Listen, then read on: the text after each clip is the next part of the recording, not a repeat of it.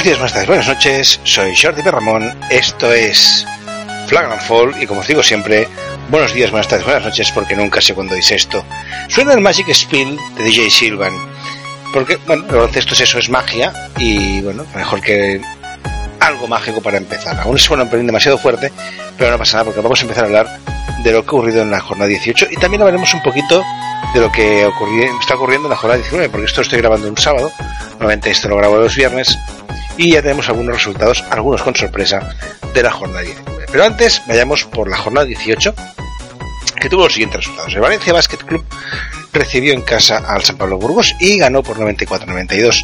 El Real Madrid ganaba 89-79 al Montaquí Fuenlabrada. El Quirolet Basconia ganaba 72-63 al Mombus Obradoiro, el Café Candelas caía en casa contra el Baxi Resa por 71-80, el Barça Lassa se imponía 94-83 al Unicaja, de Málaga el Divina Seguro Juventud ganaba 88-75 al Herbalife Gran Canaria, el UCAM Murcia caía en casa 67-77 contra Moraván Andorra, el Movistar Estudiantes ganaba 98-96 a Verostar y por último el del Teco caía por 73-78.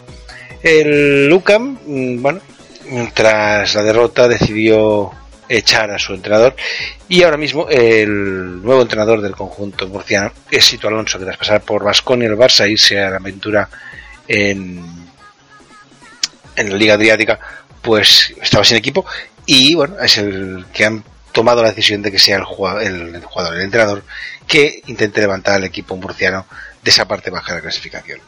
Una clasificación que si la miramos, tras esa jornada 18, está de la siguiente manera. El Barça estaba el primero con 16-2, el Real Madrid está segundo con 14-4, 13-5 para el Quilové Basconia, 12-6 para Valencia Basket, Iberostar cuarto 11-7, Unicaja 11-7, Divina Seguridad 11-7 y Máxima Resa 18. Estos serían los ocho primeros equipos, los que estarían clasificados para playoff. Tras eso, ya tenemos a Tenicota Zaragoza con 9-9, eh, Moraván también con 9-9, está, perdón, Moraván 9-9, eh, está noveno, décimo el Tecniconta 9 9 Movistar Estudiantes 7-11, Mombus Obrador 7-11, Herbalife 6-12, los mismos que San Pablo Burgos, Café Canteras Breogán y Montaquí Labrada.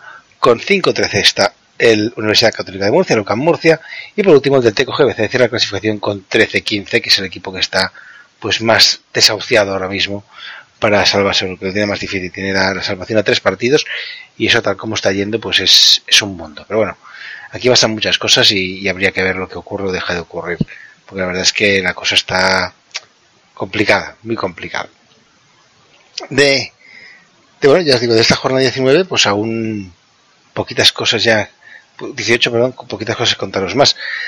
Deciros eso sí, que como os digo, ahora mismo se está disputando la jornada ya 18 jornada de 19, perdón. Jornada que está teniendo ya algunas sorpresas. Sorpresas como por ejemplo que el, bueno, el Iberostar Tenerife se ha impuesto 63 a 57 en Fútbol Club Barcelona Lasa. Podéis mirar, ver el partido y pensar, hostia, qué coñazo, 63 a 57, qué mal partido, qué partido más horrible. A ver, sí es cierto que a nivel ofensivo el partido no ha sido ninguna maravilla, no os quiero engañar.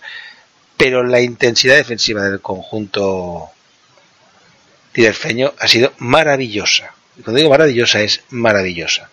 Mientras ahora mismo, mientras estoy viendo este partido, bueno, mientras estoy grabando esto, estoy viendo cómo le quedan ya nada, se acaba de acabar ahora mismo el Andorra, que ha ganado 102-89 a, a la Peña. Y la verdad es que, bueno, os digo, del partido del Barça también lo he visto.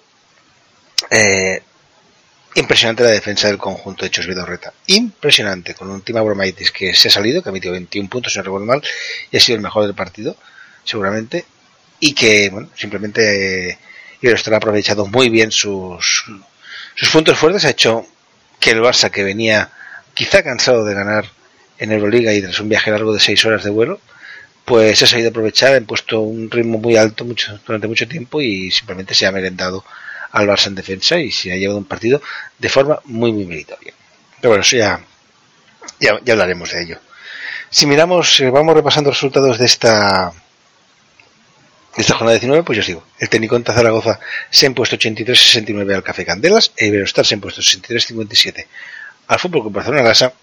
Y si nos vamos, porque hay dos partidos más, que lo tendré que poner en jornada virtual, porque ya sabéis que esto a veces falla un poquito, pues nos encontramos con que el Montají Fuenlabrada le quedan unos 3 minutos en el, contra Movistar está ganando 87-82 y el Moraván Andorra se se ha impuesto 189 al conjunto del Joantut. Voy a intentar, mientras hablo esto, pues yo voy a intentar a ver si puedo poner en la tele, porque estoy con la tele sin voz, pues poner el montaquit Movistar, porque así os iré contando, a medida que pasen cosas, pues os iré contando cómo va el partido. Ya que estamos, pues lo miramos. Bien, ya lo tengo puesto. Y veo a los de Movistar quejándose un poquito, algo habrá pasado, pero no sé el qué. Van ahora mismo 88-82 y quedan dos minutos por jugarse.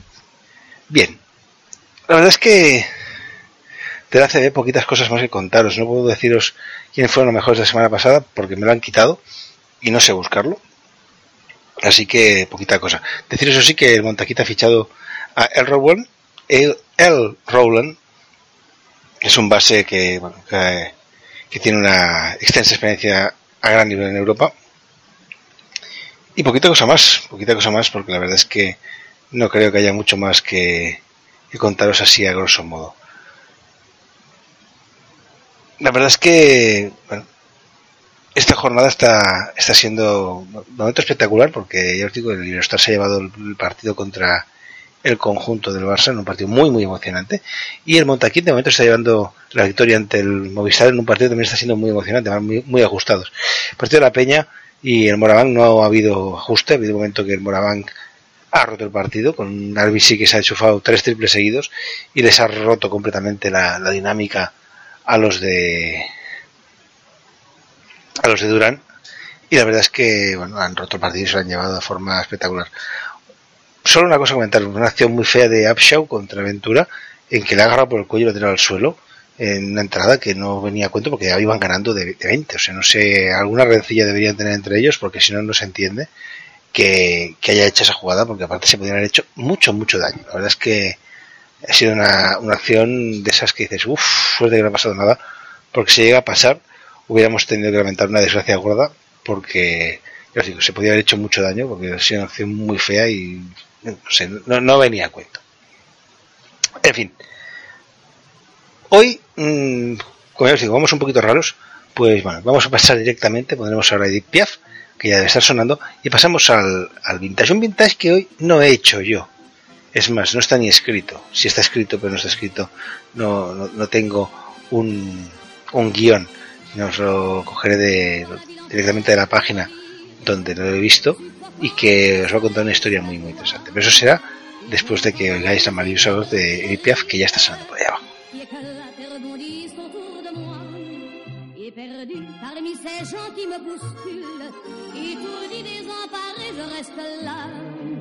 Quand soudain je me retourne, il se recule et la foule vient me jeter entre ses bras. Emportés par la foule qui nous traîne, nous entraîne, écrasés l'un contre l'autre, nous ne formons qu'un seul corps. Et le flot sans effort nous pousse enchaîner l'un et l'autre, et nous laisse tous deux épanouis, enivrés et heureux entraînés par la foule qui s'élance et qui danse une folle farandole, nos deux mains restent soudées. Et parfois soulevés, nos deux corps enlacés s'envolent et retombent tous deux épanouis, enivrés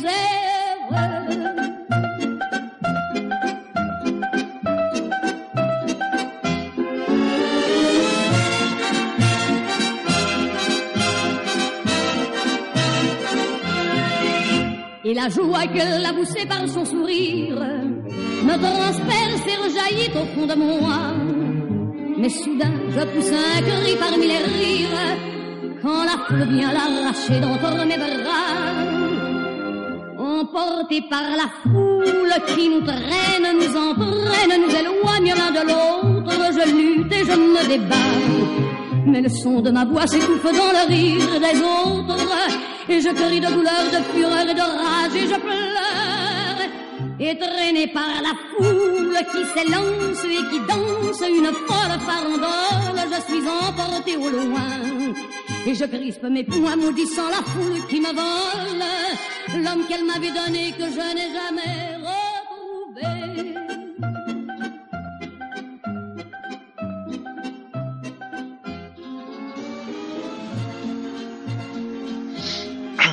Bien, pues ya sonando las últimas notitas de, la full de Deep Piaf, significa claramente que estamos llegando al vintage. Un vintage que yo os digo es especial.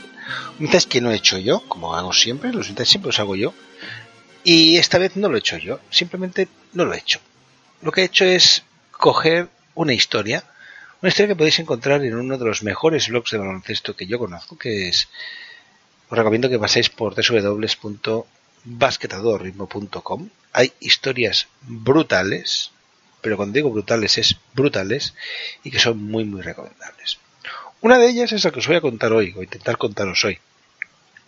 Un, un partido de baloncesto os voy a contar, pero un partido de baloncesto que fue ilegal, porque tal como titula eh, esa entrada es en, en, esta web, en este blog, el de pues bueno, lo titula cuando, cuando era ilegal jugar a baloncesto, el partido secreto. La verdad es que sorprende el título, pero cuando conoces el motivo te quedas aún más perplejo. Y la verdad es que, como bien dice el autor, avergonzado de como ser humano. El motivo por el que se jugó ese partido, que fue en el año 44, era porque estaban vigentes las leyes de Jim Crown, unas leyes que en Estados Unidos hacían que bueno, se prohibiera todo tipo de actividad compartida entre seres humanos de raza blanca y los de raza negra. Sí, ahora a día de hoy seguramente pues la cosa es un poquito extraña, aunque viendo que la gente, con todos mis respetos, porque si hay algún oyente que nos vota, pues es tan respetable como otra cualquiera, cuando la gente vota a partidos como Vox, que son xenófobos, pues bueno, quizá estas leyes no estén tan lejos de lo que de que nosotros entendemos. Pero bueno, eso es otro tema y no nos vamos a meter ahora. No me quiero meter en política porque este es un blog de baloncesto, pero quería aprovechar para criticar a todo aquel que, que se cree mejor que otro simplemente porque es blanco o porque es negro o porque es verde. Somos todos iguales y como digo yo siempre en mi trabajo, cuando hay alguno que me dice algo, digo yo soy a todos azules porque todos vamos de azul. Y en una pista de baloncesto lo único que veo son juegos de baloncesto. Me da igual si son negros, si son verdes, si son amarillos o son de cualquier color. Pero bueno, la verdad es que, os digo, esta ley, la ley de Jim Crown prohibida en muchas zonas de Estados Unidos que la gente de razas distintas pues compartirá cualquier cosa. Este partido se denomina siempre el The Sacred Game, el partido secreto, y se celebró en la total y absoluta clandestinidad. Se hizo en la ciudad de Durham en el año 1944, cuando en Estados Unidos las ligas de baloncesto separaban a sus competidores en negros por un lado y blancos por otro. No podían jugar juntos ni enfrentarse. Sin embargo, el 12 de marzo de ese año, un grupo de estudiantes de medicina de la Universidad Duke, pues, bueno, que tenían un equipo potente, un muy buen equipo de baloncesto, un, equipo que arrasaba a la Liga Universitaria Blanca, decidió saltarse la ley Jim Crow. Lo hizo por, por iniciativa de un joven estudiante y jugador de aquel, de aquel equipo llamado Jack Burgess. Duke se enfrentó, o se quería enfrentar, vaya, cuando se enfrentó a un equipo de la Universidad para Negros de Carolina del Norte, a los Eagles, dirigidos por un entrenador que aprendió del mismísimo padre del básquet, James Nesbitt, siendo al final leyenda y miembro del Hall of Fame, como es John B. McLendon. Aquellos jugadores eran muy conocedores que iban a participar en un partido que era ilegal y tuvieron que taparlo durante mucho tiempo. Para conocer un poco lo que, a lo que se arriesgaban cuando te saltabas las de Jim Brown, pues bueno, eh, podían haber acabado con su hueso en la cárcel. También conocemos algunos detalles de partido secreto a través del historiador y profesor de la universidad Scott Ellsworth. Y al final os contaré cositas de, bueno, de Sean Burgess y John Van Leden. Esto ya veremos si os lo cuento, porque si no se nos va a alargar mucho. La verdad es que el término Jim Crown se originó en una canción interpretada por Daddy Rice, un cantautor blanco de 1830. Rice se cubría la cara con pasta de carbón o corcho quemado para parecerse un hombre negro, cantando y bailando como si se tratara de la caricatura de un ingenuo hombre negro. Por la década de 1850, este personaje con la cara pintada se había convertido cruelmente en una de las imágenes más despreciativas y estereotipadas del concepto de inferioridad de los negros sobre respecto a los blancos, y era algo muy habitual en la cultura popular americana. Era un estereotipo que se hacía en los shows de aquella época. La verdad es que, bueno, como aquí tenemos muchos estereotipos, pues allí también lo sabía. Por desgracia. Quizás si el día que acabemos con estereotipos estaremos todos mejor.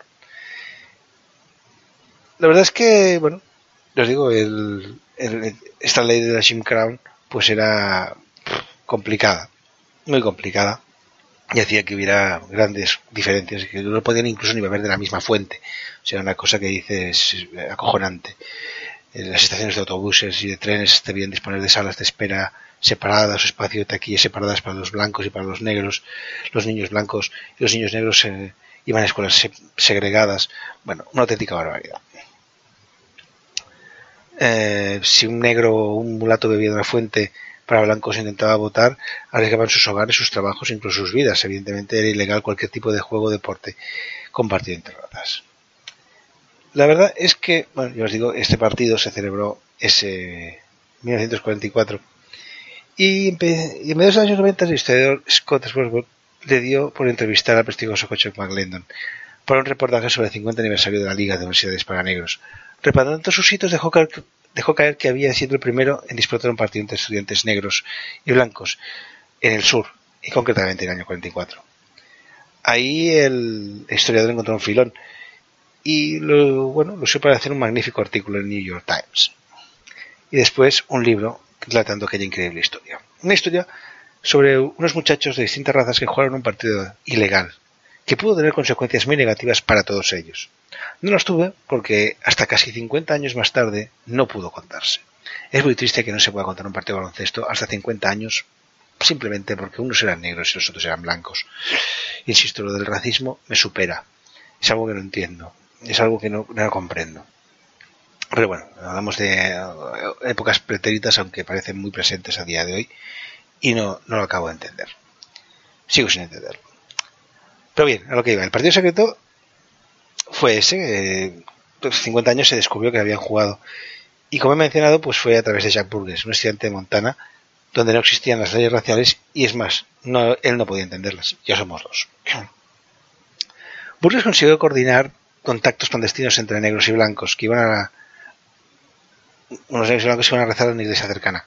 Y así propuso disputar un partido amistoso entre el equipo de la Universidad de Negros de Carolina del Sur, los Eagles, actualmente la, Universidad Central de Carolina del Norte, y el equipo de la Escuela de Medicina de Duke. El pretexto, saber cuál era el mejor equipo de Durham. Aunque es verdad que había mucho de romper con tanta ignorancia y convivir en armonía fuera de la raza que fueras. Simplemente jugar a básquet, divertirnos, disfrutar, porque eso es lo que es el baloncesto, un juego para disfrutar y para divertirse. La motivación, extra de los Eagles era muy grande, ya que era una oportunidad magnífica para demostrar que eran mejores, pese a la discriminación racial. En su competición, donde solo jugaban negros, habían ganado 28 partidos y solo perdido uno. Podemos ganar a cualquiera, pensaban los miembros de los Eagles, pero no había manera de demostrarlo por, por esas leyes estúpidas como que lo impedían. Al final, aquellos blancos y negros se pusieron de acuerdo y lo harían un domingo 12 de marzo a las 12 de la mañana, eh, que es la hora del baloncesto nos engañemos, aquí en nuestra CB tenemos los partidos a las doce y media que creo es la hora del básquet. Obviamente, bueno, escogieron esa hora porque era la hora que casi todos los habitantes de Durham, incluidos los agentes de policía, estarían en la iglesia y así nadie les molestaría.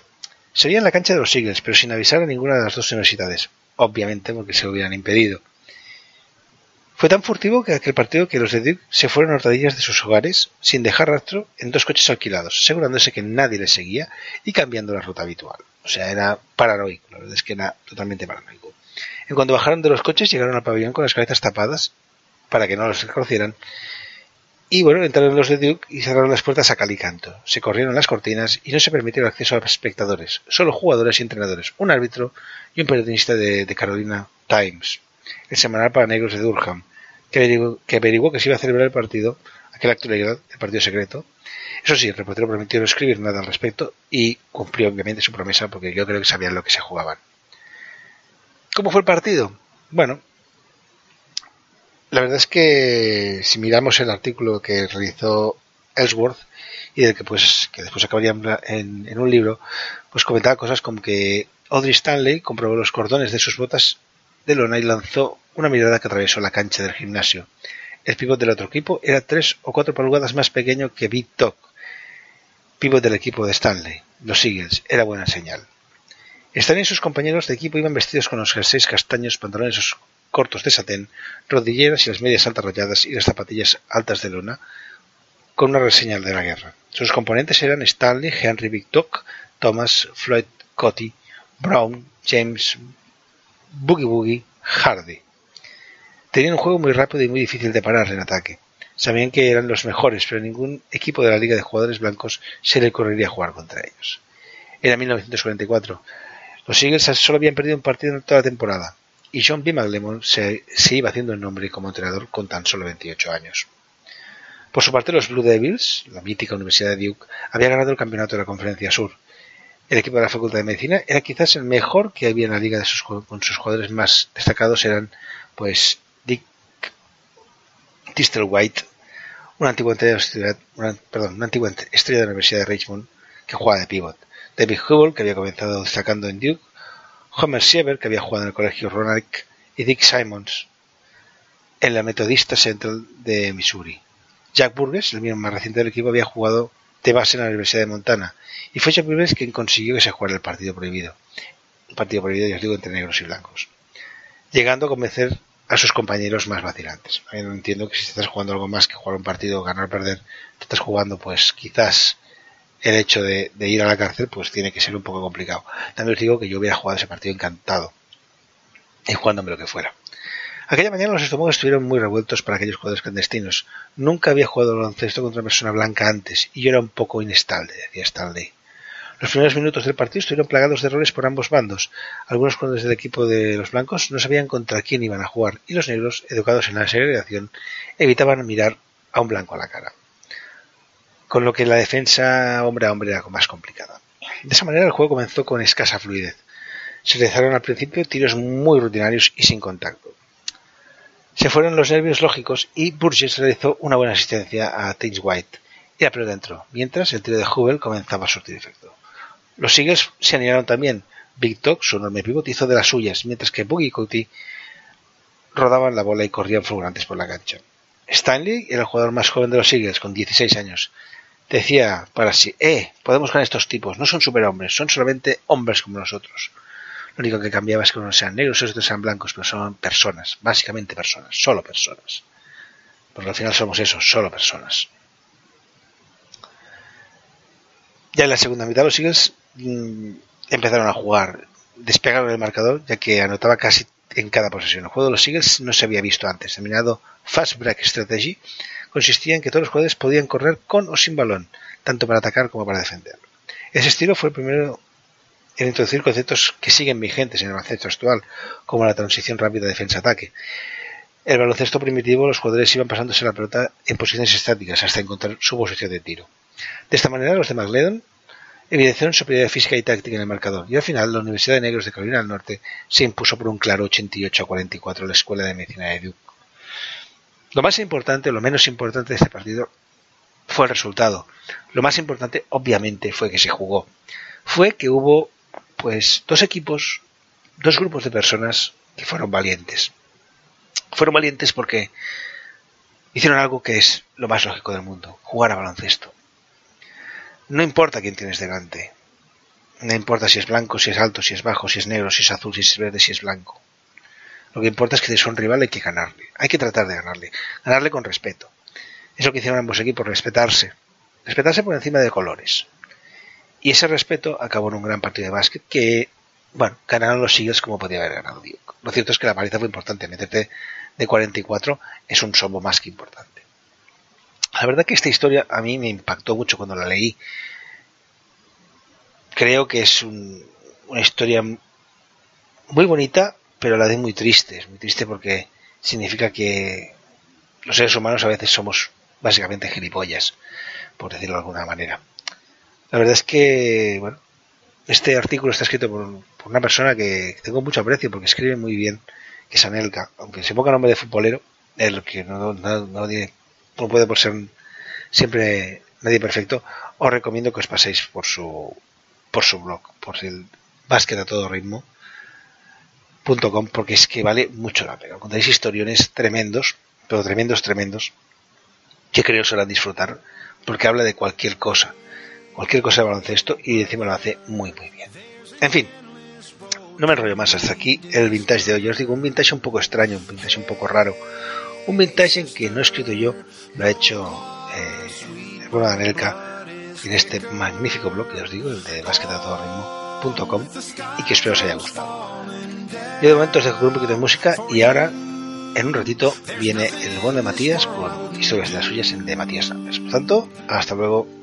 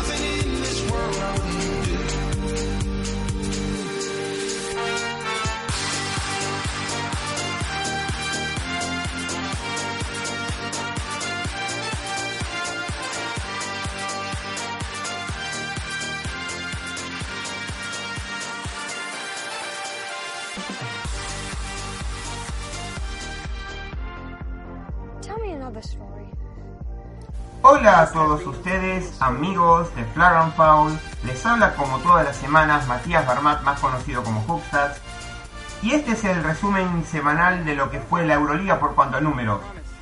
En la victoria como local de Himki frente a Žalgiris, Jordan Mickey 20 puntos y 9 rebotes. En la victoria de visitante 76-55 eh, de Barcelona contra Olympiacos, Chris Singleton para el Blaugrana 18 puntos y 5 de 8 en triples. En la derrota 86-90 eh, como visitante de Fenerbahce contra Bayern Múnich, Ali Muhammad 23 puntos y 5 de 9 en triples, eh, que no pudo contra los 19 puntos que metieron cada uno Stefan Jovic y Derrick Williams. Eh, en la victoria de Vasconia contra Maccabi, Johannes Voigtman eh, para los vascos 20 puntos y 4 de 5 en triples, además de 16 puntos de Vildosa y 19 de Darren Hilliard y 4 puntos y 8 asistencia de Marcelinho Huertas. En la victoria como local 99-69 de Cheseca contra Buduchnos, Nando de Coló hizo un partidazo, 26 puntos, 7 rebotes, 7 asistencias y 4 de 8 en triples.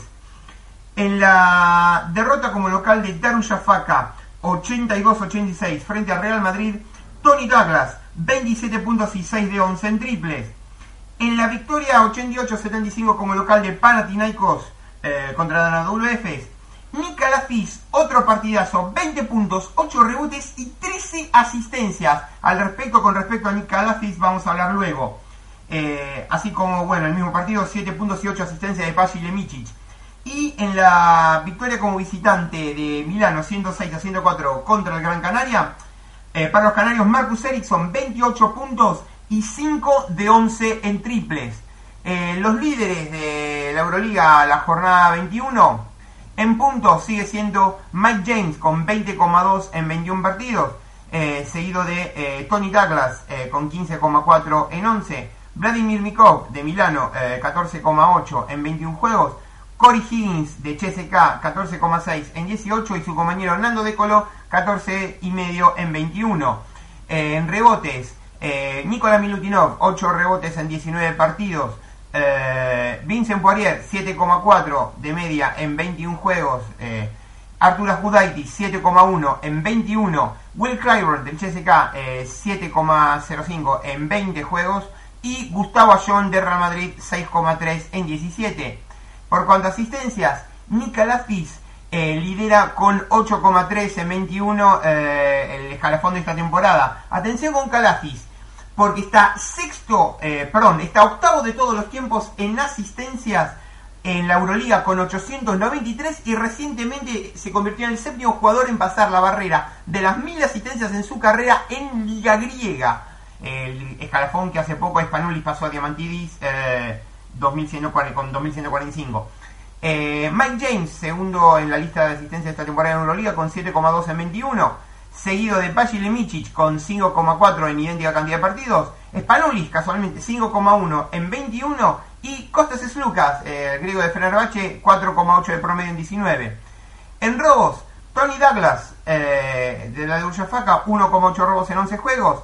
Jan Vesely, 1,7 en 19. Tercero, Nicolafis 1,6 en 21. Cuarto, Adrien Murman y Facundo Campazzo, los dos con 1,5 eh, en 21 juegos. En tapones lidera la lista esta temporada en Euroliga. Walter Tavares con 1,9 de promedio en 21, seguido de Jeremy Evans de Darulla Faca con 1,3 y tercero Alex Tyus con 1,1 en 21. En porcentaje de triples, Dairis Bertans, 56,1% en 21 juegos, seguido de Corey Higgins con 53,7 en 18 y seguido de Marco Durovic con 53,1 en 21. El porcentaje de dobles, Walter Tavares 76,3, Anthony Gill del Himki 70,8 y tercero Tibor Price 70,4 en 21. Y el porcentaje de tiros libres, eh, Sergi Yul, 96,7 eh, en 18, seguido de Nando de Colón, 95,4 en 21 juegos, y tercero Marius Grigonis, 94,3 en 21. Y por cierto, en la jornada de ayer de la NBA, Paul George contra Miami, 43.7 rebotes y 5 asistencias con 10 de 16 de triples. Nikola Jokic contra Houston, 31 puntos, 13 rebotes, 9 asistencias y 12 de 15 de tiros de campo. Malik Beasley contra Houston, 35 puntos, 2 rebotes, 3 asistencias y 5 de 9 en triples. Rudy Gobert contra Atlanta, 25 puntos, 13 rebotes, 1 asistencia y 2 tapones. James Harden contra Denver, tengo bastante información para decirles eh, después. 30 eh, puntos, 6 rebotes, 9 asistencias y 7 de 14 en triples. Dennis Schroeder versus Miami, 28 puntos, 2 rebotes y 11 de 3 en tiro de campo. Torrey Craig contra Houston, 22 puntos, 4 rebotes y 2 asistencias. Trey Young versus Utah, 28 puntos, 3 rebotes, 9 asistencias y 5 de 10 de triples. Atención, Ricky Rubio, el catalán contra Atlanta, 22 puntos, 2 rebotes y 2 asistencias. Monte Morris versus Houston, 18 puntos, 6 rebotes y 8 asistencias con 2 robos. Eso fue en la jornada de la NBA de ayer. Eh, hay unas perlitas que les voy a dejar desde el punto de vista estadístico. James Harden se convirtió en el primer jugador en la historia de la NBA en anotar 600 puntos, 100 rebotes y 100 asistencias en eh, un mes calendario desde Jerry West, eh, data de diciembre del 65. Brook López anotó al menos un triple en 31 partidos consecutivos, eso es récord para un 7 pies y además es récord para un jugador interno. Eh, rompe el empate, eh, el triple empate que tenía de 30 triples con Dirk Nowitzki y Carl Anthony Towns.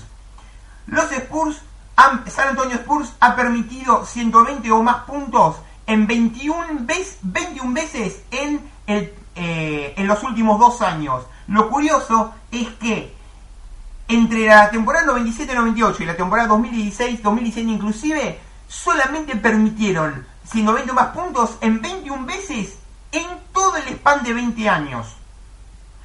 Stephen Curry es el único jugador de la historia de NBA en anotar 80 triples en un mes calendario. Y él solo lo hizo dos veces. En enero de 2016, en la temporada de 73-9, 81 triples. Y en enero de este año, 80. Con 4 de 10 triples en la derrota por 4 puntos frente a Golden State, Kyrie Irving se transformó en jugador número 105 en pasar la barrera de los 1000 triples en liga regular NBA. Y atención, porque eh, inmediatamente detrás con 998 está DJ Augustin y con 993 Bradley Beal. Tony Parker eh, alcanzó la barrera de las 7000 asistencias y se une a un selecto club en donde los únicos en, la historia de NBA con más de 19.000 puntos y más de 7.000 asistencias son, además de Tony Parker, Oscar Robertson, John Stockton, Gary Payton y LeBron James, que eh, volvió a la actividad luego de 17 partidos inactivo. En la victoria de visitante contra los Clippers, eh, volvió por su propio fueros con 24 puntos, 14 eh, rebotes, 9 asistencias y un robo en 40 minutos. James Harden anotó 30 o más puntos en los últimos 25 partidos, empatado la tercera mayor racha de la NBA. En cuanto a lo que son estos, los números en esta sección, hasta aquí, hasta aquí las estadísticas. No se olviden que me pueden seguir en el hashtag Matías Numbers, en el Twitter arroba Hoopstats y arroba WorldHoopstats y en la página web www.worldhoopstats.com. Será hasta la próxima.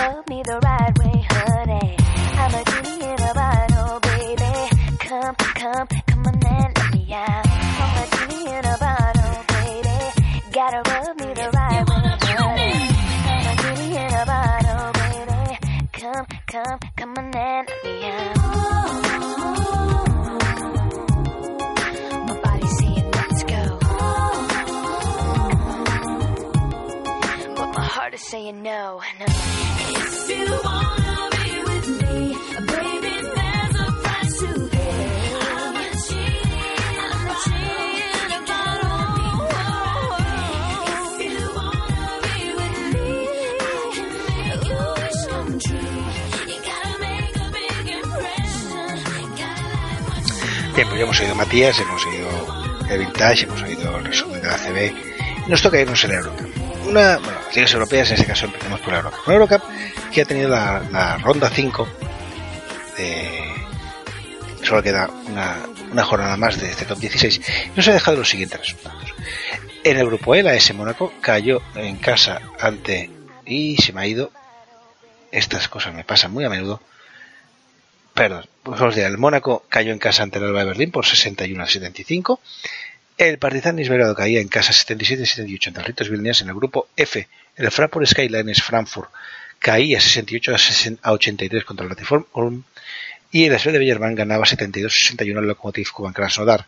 En el grupo G, el Limoges imponía 72-71 al Estrella Roja de Belgrado y el Unicaja caía en casa 69 72 contra el Valencia Basket. Por último, en el grupo H, el San Petersburgo caía 67-82 contra el Unis Kazán y el Moraván se imponía 87-81 hace de Zagreb. Esto hace que a nivel de clasificación tengamos que en el grupo E tenemos ya un equipo clasificado, que es el Alba de Berlín, con 4-1, Partizan Nisbelgrado está 2-3, Ritos Vilnes 2-3 y AS Mónico 2-3. Vaya, que está la cosa para flipar en colores de bonita y de espectacular en este grupo, porque la próxima jornada va a decidir quién pasa y quién no pasa.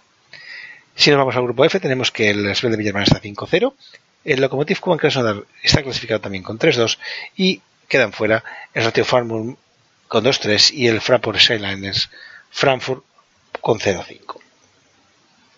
En el grupo G, Valencia Basket y Unicaja están clasificados 5-0 para Valencia Basket, 3-2 para el conjunto de Unicaja y el Estrella Roja 1-4 y el Limoges 1-4. Y por último, en, el grupo H, pues también la cosa está decidida. Moravang está 5-0, Kazan 4-1 y Zenit Petersburgo 1-4, Cevita Zagreb 0-5. Un alegrón inmenso que los tres equipos ACB pues hayan conseguido meterse en la en la, bueno, en la siguiente fase. Es una muy buena noticia, cosas como sean. Si miramos la siguiente jornada, no hay siguiente jornada, soy yo que no sé mirar las cosas. Eh, esta la jornada 6, perdonadme, y he dicho que era la 5. Y aquí no sé qué he hecho. Ah, no. Ya lo hacía bien. En la sexta jornada, ya lo he dicho bien, en la sexta jornada queda una jornada todavía por jugarse. Tendremos los siguientes partidos, aunque la cosa ya, os digo, exceptuando en el grupo que están ahí todos empatados, que es el grupo E, el resto ya están, clasificados. Alba Berlín recibe al Partizan de Belgrado y Ritus Vilnius a la S Mónaco. En el grupo F, Radio Boom recibe al Villerban y el Lokomotiv Kuban Krasnodar al Fraport Skylines Frankfurt. En el grupo G, Estrella Roja recibe al Unicaja y el Valencia al Limoges. Y por último, el grupo H, Unis Kazan recibe al Moraván y el Cevita Zagreb al Zenit San Petersburgo. Exceptuando, bueno, el grupo E que están las cosas por decidir, el resto la cosa está ya muy decidida y ya tendremos el, pase a la siguiente fase que bueno, ya veremos cuando empieza porque la cosa está, está chula y que hay, hay ganas de verla. Si nos vamos a la Euroliga, tenemos que esta Euroliga, esta jornada ha tenido pues los siguientes resultados, resultados algunos muy interesantes.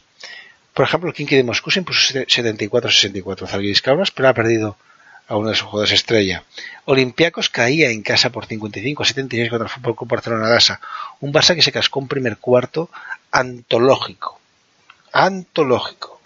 El segundo cuarto fue una mierda, pero el primero fue antológico y después consiguió pues volver a meterse en partido con un gran Singleton que hizo un gran partido. La verdad es que ganar en campo olimpiacos de 21 puntos de diferencia pues es complicado y ha sido un, sin duda una gran noticia para el conjunto blaugrana.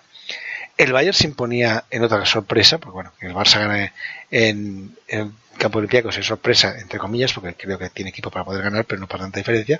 Pero sí es sorpresa que el Fenerbahce caiga, y más que lo haga contra el Bayern de Múnich. El Bayern de Múnich se impuso por 90-86 al Fenerbahce de Telko Bradovic. El Vasconia, que está como está, porque parece un hospital, eh, se imponía por 97-73 al Maccabi, un equipo de los que estaba más en forma. El Chesca ganaba fácil, 99-69, ellos dijo que esto pintaba a venganza al Budugnos Puerto Darufasaka le daba mucha, mucha guerra al Real Madrid y al final caía por 82-86. El Pau ganaba 88-75 al Anadolu Efes, lo cual acercaba al fútbol con Barcelona hacia esa parte de arriba. Y el Herbalife caía 104-106 tras la prórroga contra la Olimpia de Milán con un par de tres decisiones, dejémoslo que curiosas, que si nos rápidan en contra estaríamos todos mmm, pelincableados. Pues la verdad es que, bueno, yo creo que alguna la podían haber pitado al revés. Si damos clasificación, vemos que ahora mismo el primero sigue siendo Fenerbahce con 18-3, 17-4 para el Madrid 16-5 para el Chesca y 13-8 para Nadolu. Estos son los cuatro primeros equipos con el factor campo a favor, en caso de que ahora fueran las playoffs. El quinto clasificado es el Fútbol Club Barcelona con 12-9, pero que bueno, está ya muy cerquita de Nadolu y que de momento tiene el básquet de a favor con el conjunto turco, que ya que ganó en el Palau de, 15. Pero bueno, eso es adelantarnos mucho porque Olympiacos también está 12-9, el Bayern de Múnich está 11-10 y el Kilo de Basconia está octavo con 10-11. Novena posición para Armani Exchange Olimpia de Milán con 10-11, Maccabi Foster está 9-12, Pau está 9-12, Kinky de Moscú está 8-13, Talguiris está 8-13 y ya más lejos tenemos a Herbalife con 6-15, Budugnos con 6-15 y Darufasaka con 3-18. La verdad es que ahora mismo Herbalife, Budugnos y Darufasaka diríamos que están bastante descartados, pero pueden ser el partido ese que, que tengas el día tonto contra ellos, que te ganen, porque son buenos equipos y resulta que eso te, te saca fuera del top 8. La siguiente jornada tendremos partidos interesantes. Tenemos un Anadolu FS Istanbul contra el Herbalife en Canarias. Para mi favorito, obviamente, el Anadolu. Creo que está jugando mucho mejor y tiene mucho mejor equipo. El Budugnos recibe al Kinky de Moscú. En Puerto Rica, el Budugnos se ha cepillado al Madrid, se ha cepillado al Barça y se ha cepillado al Chesca. Kinky no es mejor equipo que ninguno de estos tres y encima llega con lesiones. Por tanto, yo apuesto por Puerto Rica. Maccabi recibe en casa a Olympiacos. Olympiacos que viene que le peguen una, aquí hicimos una buena lisada, una buena repasada, un buen, una buena tunda, porque perder de 21 en casa es una buena tunda, y vendrá con ganas, pero el campo del Maccabi es complicado. Yo personalmente he puesto por Maccabi, que creo que, que bueno, que es un equipo que está mejorando mucho. El Barça recibe a Zalgiris Kaunas. Viene al Palau el ídolo, el gran ídolo, que es Saludes Jasikevičius. Y él querrá ganar, porque Jasikevičius es querer ganar. Y eso es bueno, eso es muy bueno. Veremos si se impone Pesic o se impone Sharunas. A día de hoy, el Barça juega mejor que, que Zalgiris, también posiblemente porque tiene mejor equipo, pero yo creo que la apuesta debería ser para el conjunto blaugrana, que ahora tiene tres partidos seguidos en casa. Si no recuerdo mal, es Zalgiris, Madrid y el otro no recuerdo quién es, y uno fuera de los próximos cuatro. Por tanto, eh, sería interesante ganar estos tres partidos de casa. Creo que contra los Vasconia, para ah, no me acuerdo. Y sería interesante ganar estos tres de casa para intentar meterse ya no digo en top 4, que sería la leche, pero sí mantenerse ahí en, ese, en esa quinta posición que, bueno, aunque no te dé factor campo a favor, te da la posibilidad de jugar contra el cuarto, que es más, mucho más asequible que una que un playoff a larga, cinco partidos contra Madrid, contra Chesca o contra Fenerbahce. Están, yo creo que fuera de nuestro nivel, no nivel, pero fuera de, de nuestro tono. El partidazo de la semana se celebrará en Moscú. El Chesca recibe al Real Madrid. Y el Fenerbahce recibe al Panathinaikos. Kilo de Basconia recibe al Bayern de Múnich. Y el hermano Chencho Olimpia de Milán al de. De estos partidos, a ver, te hacer un favorito el Chesca Real Madrid es muy complicado. Muy, muy complicado. Mm, voy a votar por el Chesca porque juega en su campo y en fase regular el Chesca es un equipo muy, muy difícil de ganar pero muy difícil de ganar, es muy difícil de ganar. Aparte, como tenga el día tonto de Colo, es una auténtica maravilla, un auténtico orgasmo verlo jugar, pero te hace un traje que te desmonta por todos lados. Por tanto, veremos lo que ocurre. Fenerbahce Pau, bueno, yo creo que Fenerbahce es mejor equipo que Pau, y más jugando en casa, y más después de haber perdido en un partido contra un equipo que no es normal que haya perdido. Veremos lo que ocurre. Lo que pasa es que Pau se está jugando a meterse en top 8, y Estambul, bueno, el Fenerbahce, entre comillas, le da un poquito igual, pero bueno, ya veremos porque puede ser un partido interesante. Yo por eso apuesto por Fenerbahce. En el Vasconia Bayern de Múnich apuesto por el equipo local, por el equipo vitoriano, ya que pienso que Bayern de Múnich fuera de casa baja mucho, pero bueno, también puede venir con la moral muy arriba porque no se gana cada día a Fenerbahce. Ya veremos lo que ocurre. partido interesante. Y por último, el Armani de Lufasaka, pues este es el típico partido en que el Armani mete la gamba, pierde y se dejó de las posibilidades de estar ahí en el top 8 o meterse en buena posición. Ya veremos qué ocurre, porque ya os digo, es un, es un partido trampa. Para mí es un partido de esos que hay que ir con cuidadito, porque si no van con cuidado, se pueden encontrar con una sorpresa. Estos partidos se disputarán entre el, entre el día 7 y día 8, por tanto no hay jornada doble esta, esta semana. Tampoco está mal, porque la verdad es que hay veces que con tanta jornada doble yo voy mareado. En fin, como os digo, hasta aquí las noticias de Euroliga. La clasificación ha hecho como está. está muy interesante que tenemos a los tres equipos ACB ahora mismo, si se cerrara la, si se acabara hoy la, se hubiera acabado esta semana la fase regular, los tendríamos a los tres en, en posiciones de top 8. Al Madrid lo tendríamos, ya os digo, segundo, con, con bueno, con, con muy buenas opciones para meterse en Final Four, porque juega con el factor campo a su favor. Le tocaría enfrentarse al Bayern de Múnich. El Barça le tocaría enfrentarse a Anadolu Efes. Eso sí, con factor cancha en contra, pero bueno, Anadolu creo que es ganable. Y el que lo tendría muy muy difícil sería el Kilo de Pasconia porque se enfrentaría a Fenerbahce, que es una auténtica bestia parda y más a cinco partidos sin un factor cancha en contra. Pero bueno, esto es como siempre, hay que jugar, hay que ganar y hay que demostrarlo en la pista. En fin, no me enrollo más porque me estoy enrollando ya como una persiana y nos vamos a ir un poquito de música y después de eso vendrá el personaje misterioso. Un personaje misterioso que la semana pasada no os conté, básicamente porque soy un puñetero despistado y se me pasó. Pero bueno, os dejo con música y ahora venimos con el personaje misterioso.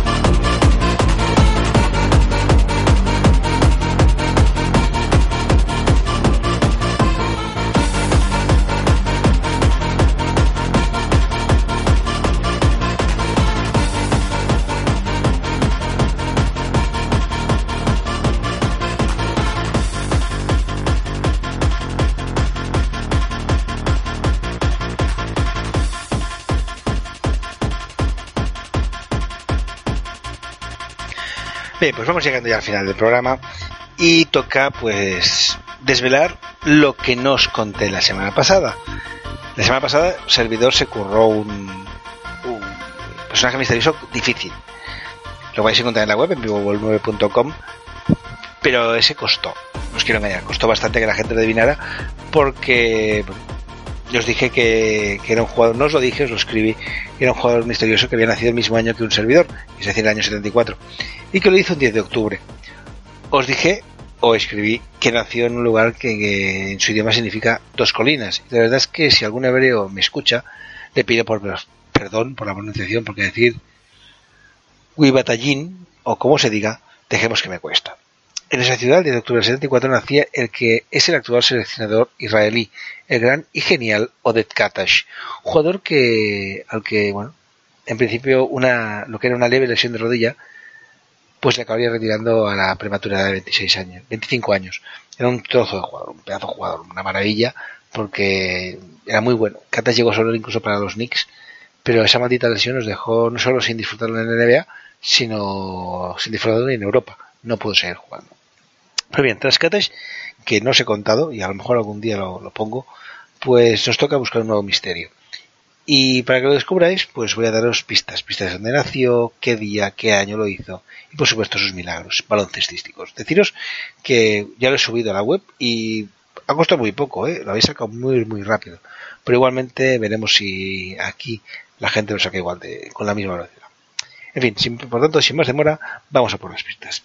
Pistas que nos dicen que nació en una ciudad fundada por los romanos en el año 52 a.C., una ciudad que es junto a Londres uno de los núcleos más importantes de Europa, una ciudad que es el destino turístico más popular del mundo. Es una ciudad de luz y de arte, ya que hay algunos que, de los mejores museos del mundo. Y en uno de ellos, la Mona Lisa sonríe a la ciudad. Lo cierto que es que como la ciudad donde nació es tan sencilla, no voy a daros más pistas sobre ella. Y voy a pasar a las pistas de qué día nació que la verdad no es otro que al día siguiente al que nací yo. Ese día tuvo una serie de acontecimientos en la historia, como por ejemplo que el 29 a.C. finalizó una guerra civil en la antigua Roma. En el 1072, tras la batalla de Colpejera, Sancho II era coronado rey de León. En 1528, en Suecia, Gustavo I era coronado rey. En 1610, en España, el decreto de la expulsión, bueno, se, se a cabo el decreto de expulsión de los moriscos de Andalucía. Si saltamos a épocas más modernas, tenemos que en el 37, en 1937, Melilla se convertía en base de los submarinos alemanes, que en 1946, en Nueva York, la Asamblea General de la ONU crea el Consejo de Seguridad, que en 2010 tiene lugar el trágico terremoto de Haití, que dejó 316.000 muertos. Fue un, un, terremoto de escala 7 en la escala de Richter, que es una auténtica verdad, y más en un país tan pobre que las estructuras se, se aguantaban por, yo por, el calor, que estaban pegadas. Si miramos quién nació ese día, vemos que nuestro protagonista comparte cumpleaños con Charles Perrault, escritor de cuentos como Pulgarcito o Cabrocita, con el atleta griego Spiridon Luis, que ganó la primera maratón de los Juegos Olímpicos modernos, con el político nazi Hermann Göring, o con el escritor japonés Haruki Murakami. Comparte también onomástica con Francisco Marguenda y Ana Rosa Quintana.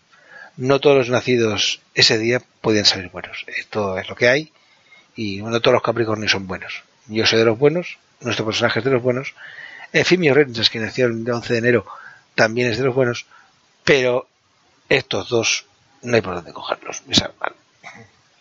Si miramos el santo católico, vemos que se celebra San Eutropio, San Tigirio o San Bernardo de Corleone. Tenida marinera los nombres. Tenemos lugar, tenemos día, toca año. Un año que empezó bien, en viernes y que es conocido como el Año de África, ya que ese año muchos países del continente africano lograron su independencia. Ese año, el 2 de enero, de, el 2 de enero, la de Odonatta, en periodo desierto de Simpson, en Australia, se registra la temperatura más alta del país y de toda Oceanía, 50.7 grados, que no está nada mal. El 5 de febrero se inaugura en Maiden el mayor acelerador de partículas mundial, un sincrotón de 25 Giga Electronics Ball de potencia, que no sé lo que es, pero tiene que ser la leche. Lo siento, mis niveles de, de física y ya, no están para lo que, para lo que, bueno, se han sido bajos siempre, hasta COU, pero no, ya no me acuerdo de estas cosas. El 1 de mayo llega en Argentina un grupo del Noctim, Vengadores, del de, bueno, grupo de espionaje israelí. Lo hacen infiltrados en un vuelo regular de Buenos Aires. Fue el inicio de la Operación Garibaldi, una operación mediante la cual se secuestró y trasladó de forma ilegal de Argentina a Israel al nazi Adolf Eichmann para ser juzgado posteriormente. Dos días después, en Ámsterdam se abrió al público la casa de Ana Frank, asesinada por los nazis, un 16 de agosto. Perdón, el 16 de agosto de Chipre se independizaba del Imperio Británico y el día siguiente hacía lo propio Gabón del Imperio francés. Un imperio francés que perdió ese año entre otros la República Centroafricana, el Congo o el Chad, por citar algunos. Hemos dicho que, fue el año de, África porque se independizó muchos de esos países de, los diferentes imperios. Si miramos quién nació el mismo año que nuestro protagonista, veremos que, por ejemplo, nació Michael Stipe, que es el cantante de REM. También nació ese año el futbolista italiano Mauro Tassotti o el árbitro Pierluigi Colina. Ya tenemos lugar, tenemos día y toca el año. Bueno, perdón, toca ya tenemos el año también. Tocaría los milagros. Milagros que le han llevado a nuestro punto de vista a jugar en dos de las mejores ligas europeas, aunque una ahora está muy de capa caída. En esas ligas conquistó dos copas y ayudó a conquistar a uno de ellos una Euroliga. En concreto, a un conjunto que consiguió ganar esa Euroliga, en un conjunto que tiene seis Euroligas en su haber. Ese día además fue el MVP, tras conseguir 16 puntos de rebotes y una asistencia. Si miramos promedios, en la competición en que más años participó, promedió la friolera de 24,8 puntos, 6,37 rebotes, 2,5 asistencias, 1,3 robos y 0,6 tapones. La verdad es que hubo un año que fue hasta el máximo anotador de la competición, con 30,3 puntos por noche. Lo cierto es que el personaje de hoy es mucho, mucho más sencillo de lo que creéis. Ya os he dicho, es muy fácil porque lo habéis eliminado muy rápido en la. Bueno, en la en el escrito. Como digo, siempre he dicho ni una sola mentira, ni una sola falsedad. Pero bueno, quizás alguna cosa pues la he omitido expresamente. O quizás las pistas os despisten, no lo sé. Yo, mientras pensáis, os voy a ir dejando. Hoy no voy a poneros música directamente, ya me despido directamente de vosotros, porque es tarde y me quiero ir a dormir, no os quiero engañar. Por tanto, solo puedo decir una cosa, muchas gracias por oírnos. No somos muchos, somos poquitos, somos los que somos, pues es lo que hay. Pero gracias a todos los que nos oís y, los que nos decís cosas. Es, bueno, no deja ser una alegría que la gente te, te interpele. Esperamos no haberos aburrido. Hoy os digo, ha sido un programa un poco distinto, hemos hecho un pelín diferente, no pasa nada. Tenemos bajas sensibles, como la de Zay, que aún lo tenemos un poquitín out, pero espero que pronto vuelva al bueno de Oscar, que bueno, no le pidamos dos semanas seguidas que nos haga una historia de Oscar, porque si a la que nos hizo le costó horrores por culpa de la faringitis, pues no vamos a forzarlo. Y eso sí, Matías, como siempre las gracias porque es, es mi café habitual y es el que siempre, siempre, siempre lo tenemos aquí, dándonos una maravillosa vara con sus historias. Gracias a todos los que nos oís y bueno, no seáis malos, no os aburráis, disfrutad del básquet y ya os digo, esto lo estoy grabando el sábado noche, ya ha empezado la, la CB, pues bueno, que acabéis de ver buenos partidos. Yo mañana a mis 45 tacos me voy a ir a Banjeu a las 7 de la tarde a jugar a baloncesto porque me apasiona. Y esta mañana me he tragado un partido de mi hija, que por cierto han ganado, de Preminis, que ha sido muy muy divertido. No hay nada mejor que disfrutar del baloncesto. Por tanto, ya sea viendo baloncesto profesional o yendo a ver a vuestros hijos o jugando a vosotros, por favor, pasároslo muy bien. El básquet es eso, es diversión. Y el básquet, como demostraron en el año 44, no es una cosa de blancos o de negros, es una cosa de jugadores de baloncesto. Ya pueden ser chicos, ya pueden ser chicas, ya pueden ser blancos, ya pueden ser verdes, ya pueden ser amarillos o negros o azules. Lo importante, lo único importante, es querer jugarlo y pasárselo bien. Por tanto, disfrutemos del básquet. Nos vemos la semana que viene. Bueno, no lo sé, que igual me tengo que ir, pero en principio nos vemos la semana que viene.